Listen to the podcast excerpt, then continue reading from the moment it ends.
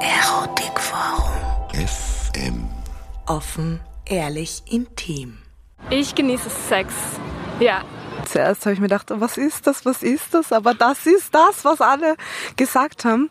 Ich bin danach einfach nur fertig und nicht mehr zu gebrauchen. Ich kriege einen Orgasmus. Ich muss es aber auch erst lernen. Wie steht's ihr zu Dickpics? Naja, wenn es gerade passt, so, dann soll er schicken, aber halt nicht so full random aus Nix. Das ist schon ein bisschen cringe.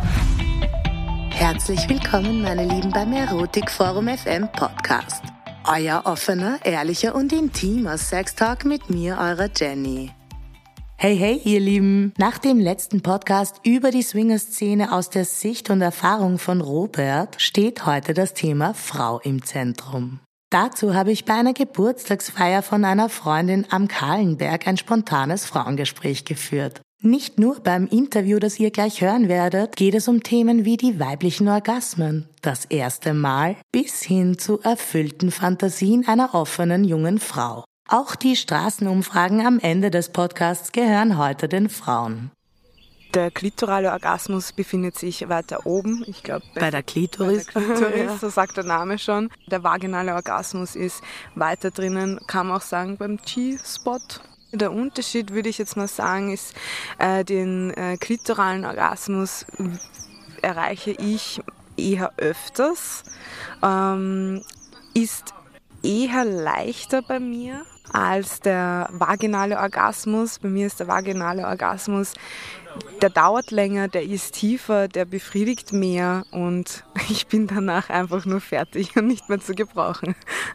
Wenn man ehrlich ist, sich selbst befriedigen auf die Schnelle, ja, ist ja auch meistens ein klitoraler Orgasmus oder wie erlebst du das? Genau so, ja. Also bei der Selbstbefriedigung äh, eigentlich bei mir auch eher nur klitoral als vaginal. Why not? Genau. Wann hast du, in welchem Alter eigentlich das erste Mal den vaginalen Orgasmus wirklich so erlebt? Ähm, ich habe den erlebt mit 24.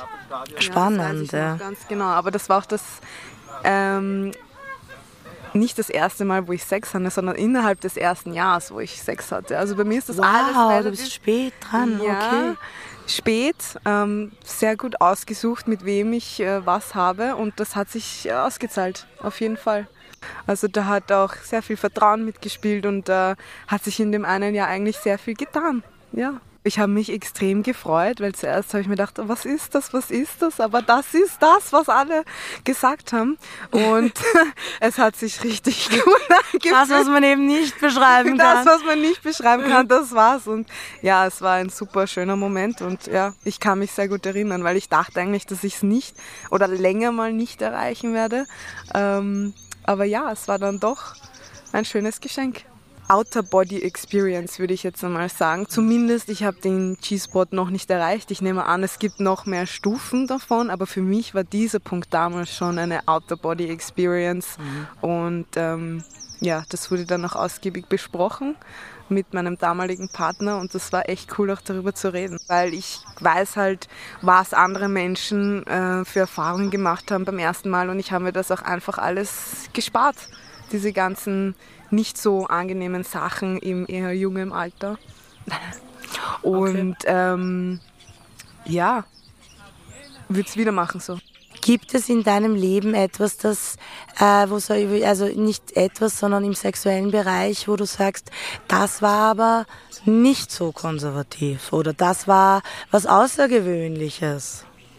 Also ich glaube, ich habe schon viele außergewöhnliche Sachen gemacht. Das, mein Weg hört sich nur sehr konservativ an, aber stille Wasser sind tief, sage ich jetzt mal so. Nein, also ja, nein, also vieles. Wie tief, meine Liebe?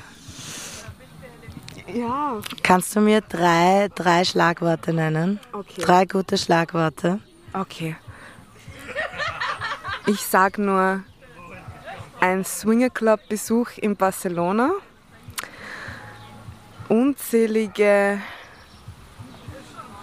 Spielzeuge mit Threesomes und bin den Mile High Club in einem Privatjet beigetreten. No, wirklich? In einem Privatjet? Wie hast du, okay, wie hast du das geschafft, meine Liebe?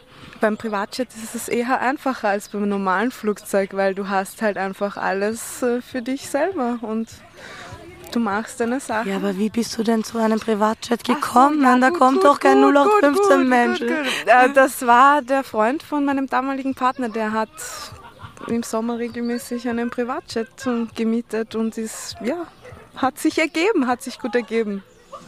Ja, schön. Ja. ja, ja, ja. Ja, also wir waren da eine Gruppe von circa, ich weiß es gar nicht mehr, so sechs, acht Personen. Alle haben ihren Partner mitgehabt. Alle waren sehr offen und frei. Und mhm. da passieren dann auch mal solche Sachen, wenn man sich sicher fühlt, wenn man die Leute kennt und wenn man Respekt hat. Und ja, war super, würde ich wieder machen. Geil. Also du bereust das nicht? Du hast mir erzählt, dass dir das erste Mal ganz wichtig war, ja. dass du es äh, positiv für dich erlebt hast, weil du ja eigentlich dieses Vertrauen auch eingefordert hast, oder? Nehme ich an. Das muss man ja als Frau äh, sicher äh, in, in vielen Situationen. Vor allem in Situationen, in denen ich mich damals begeben habe, die ich jetzt gerade erzählt habe, ist, finde ich, Vertrauen, Ehrlichkeit und Respekt das erste, an erster Stelle, weil sonst mit jemandem, dem man halt nicht so vertraut, könnte ich solche Sachen nicht machen, wenn ich mich nicht sicher fühle. Ja, und ich finde, das ist für mich zumindest der richtige Weg zum Leben, dass man halt einfach alles, was man probieren möchte, auch probiert. Man muss nicht alles im Leben probieren, weil manche Sachen braucht man nicht probieren, aber... Oder möchte man ja auch nicht probieren. Ja, genau, aber die, die einem ähm, reizen, die einem interessieren, wo man länger drüber nachdenkt oder so, die kann man ruhig probieren. Danke dir. Ja, danke dir. War echt super. Freut mich. Das war ja schon mal ein erster ehrlicher Einblick. Jetzt kommen die Straßenbefragungen, diesmal vom Donauinselfest 2023. Auf was stehen Frauen? Was sind die Gedanken, die Frauen haben? Ah, ich finde Männer in Uniform schon cute. Hat was kommt immer auf die Uniform drauf an. Ich finde schon so, MP und Polizei ist eher attraktiv, als wie wenn wir jetzt Rettung oder Feuerwehr. Also ich finde, ich find, das ist schon nochmal ein Unterschied. Was genau reizt uns Frauen denn so an einer Polizeiuniform? Was denkst du? Ich weiß es nicht, aber ich glaube, es ist auch ein bisschen die Masse, wie sie auftreten. Ich glaube, das ist das Gesamte. Ich weiß nicht, ob ich jetzt einen Einzelnen immer attraktiv finden würde, weil ich glaube, es ist so die Gruppe und es sind mehrere. Und ich glaube, es ist einfach, sie haben vielleicht ein bisschen Autorität, was einen so ein bisschen überrascht oder ein bisschen, ja, ein bisschen einschränkt vielleicht auch manchmal. Ich glaube, das finde ich ganz cool. Mhm. Deshalb ist, glaube ich, auch die, die Rettung oder die Feuerwehr für mich nicht so attraktiv wie die Polizei zum Beispiel. Mhm. Kann das auch an der Waffe liegen? Hundertprozentig. Schon geil. Also ich glaube, es ist nicht nur die Waffe, es ist glaube ich alles, was sie bei sich tragen. Es ist ein Schlagstock, es sind die Handschellen. Ich glaube, es ist noch viel, viel mehr als nur die Waffe. Ich glaube, die Waffe wird man eher nur Angst machen. Aber alles andere, glaube ich, finde ich attraktiv weil wir ja das Thema haben Uniform und dass das auch ein bisschen was Autoritäres hat. Ähm, wie stehst du denn so zu Sadomaso oder BDSM? es kommt immer extrem auf die Person drauf an. Also ich finde, ich muss die Person sehr ernst nehmen können und ich muss sie als Autoritätsperson sehen. Ansonsten funktioniert es nicht. Da hilft auch jede Uniform nicht. Wenn der ganze Vibe stimmt, dann finde ich das cool. Ein bisschen dominiert zu werden, ja?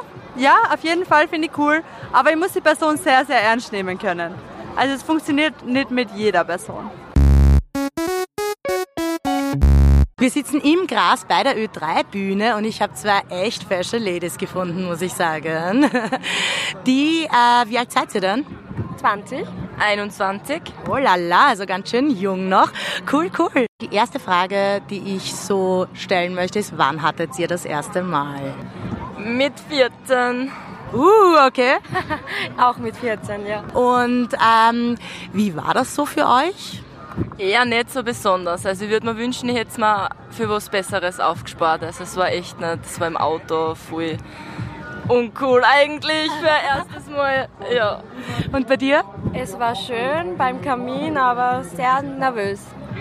Schon, ja. Okay, okay, alles klar. Und äh, wer von euch ist, sage ich jetzt mal, die, die mehr äh, umtriebig ist? Ich. Alles klar, okay. Dann frage ich jetzt mal als erstes dich, ähm, wie wie lebst du denn derzeit? Also wie, wie, wie gestaltet sich deine Sexualität? Momentan habe ich sehr wenig Sex. Ich habe eine Zeit gehabt, da habe ich mich sehr viel ausgelebt und das zu viel teilweise. Und darum bin ich jetzt eher so, dass ich einmal ein bisschen mit der Ruhe, jetzt gehe ich schon so auf Dates und so, aber nicht gleich Sex und so. Das nicht gleich ins Bett. Ab dem wievielten Date könnte es dann Sex geben? Ja, wenn es passt, dann passt würde ich mal sagen. Also auch ab dem ersten schon? Ja, wenn es passt, dann schon. wie ist es bei dir? Wie, leb, wie lebst du derzeit? Wie gestaltet sich dein Sexualliebesleben? Also, bei mir ist es so, ähm, ich denke mir immer, äh, ich verpasse was und muss mich ausleben mit Männern, aber ich kann es einfach nicht. Also bei mir brauche ich echt mehr wie sagt man dazu? Vertrauen vielleicht? Mehr, ja, ich brauche auf jeden Fall viel mehr Vertrauen. Also einfach so, das ist passiert, aber das ist nicht meins. Ich brauche einfach die Bindung. Das ist für mich sehr wichtig. Also schon mit, Bau, mit ähm, Schmetterlinge im Bauch, das ist mir schon sehr wichtig. Einfach so Latschka, das bin nicht ich. Ich, ich habe mir gedacht, ich muss das machen, aber ich kann es nicht. Und dann, wenn ich kurz davor bin, denke ich mir so, nein, das mag ich nicht. Ich wünsche mir, dass ich einiges nicht gemacht hätte und vorher mehr darüber nachgedacht hätte, anstatt einfach zu machen. Weil bei mir war es schon oft, dass ich Sex ein bisschen mit Zuneigung und so, so dass ich die Zuneigung dadurch gesucht habe, das war ja nicht die schlaueste Lösung. Also ich würde mal ich persönlich habe mir schon gedacht, ich hätte auch vorsichtiger sein können. Ich habe oft gehört, dass äh, Tinder etc., dass die Leute alle nur mehr äh, auf Sex aus sind. Wie, wie sind eure Erfahrungen? Ihr seid 20 und 21. Schießt los. Also Lavu habe ich früher gehabt, aber so Just for Fun, Freunde da oft gesehen, aber mehr nicht. Also für mich ist das nur eine Sex-App, wo man sich ausmacht, dass man Sex hat und das ist für mich überhaupt nichts. Tinder geht für mich überhaupt nicht. Lavu einfach just fun, um die Leute zu sehen, wer dort ist. Aber nein, für mich ist das nichts. Aber sag du einmal. ja, ich habe schon das ein oder andere Date gehabt. Ich muss jetzt, ich glaube, ich habe erst einmal mit wem von Tinder so Sex gehabt. Also es ist nicht jeder nur auf Sex aus, die meisten auf jeden Fall, aber das kommt dann eh meistens gleich die Frage, worum, wonach suchst du, das ist dann eh meistens schon der Move. Also ich würde mal sagen, 90% der Fälle schon, aber es sind schon normale auch dabei, wo sowas Ernstes suchen. Aber jetzt gibt es auf Tinder eh schon die Funktion, dass man das einstellt mit ich suche was Festes, was Freundschaft plus und so weiter. Aber glaubt ihr nicht, dass viele dann trotzdem sagen, ich suche was Festes und... Bestimmt, ja, bestimmt. Aber man merkt das eh meistens gleich einmal, wenn man mit wem schreibt, das, das kann man irgendwie dann eh gleich mal ausfiltern. Oder wenn es dann so über Snapchat geht und dann kommen schon die ersten Snaps von der Boxershot oder so. Die Dickpics. Ich sehe schon, was los ist. Das cringet mich so an, direkt blockieren. Was, was, wie steht's ihr zu Dickpics? Naja, gar nicht. Also, mich cringet das komplett an und da weiß ich eh schon, dass ich nur Objekt bin und das interessiert mich aber nicht. Na, geht gar nicht. Generell, ich denke mir oft so, was denken sie Männer dabei? Man schreibt nichts und das kommt einfach so ein Dickpick aus dem Nix. So, wo, was glaubst du, dass uns das aufgeilt oder so? Wenn es gerade passt, so, dann soll ich schicken, aber halt nicht so full random aus dem Nix. Das ist schon ein bisschen cringe. Ich stelle mir immer wieder selbst die Frage, wie wichtig ist das Thema Sex in der Gesellschaft? Ähm, was für eine Rolle spielt es? Bin ich der ganzen Rolle überhaupt bewusst? Weil unbewusst scheinen wir alle dann doch sehr auf, auf das Thema fokussiert zu sein.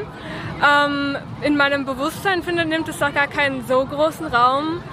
Ähm, mhm. Aber wir reden ja nicht drüber, oder? Wie siehst du das?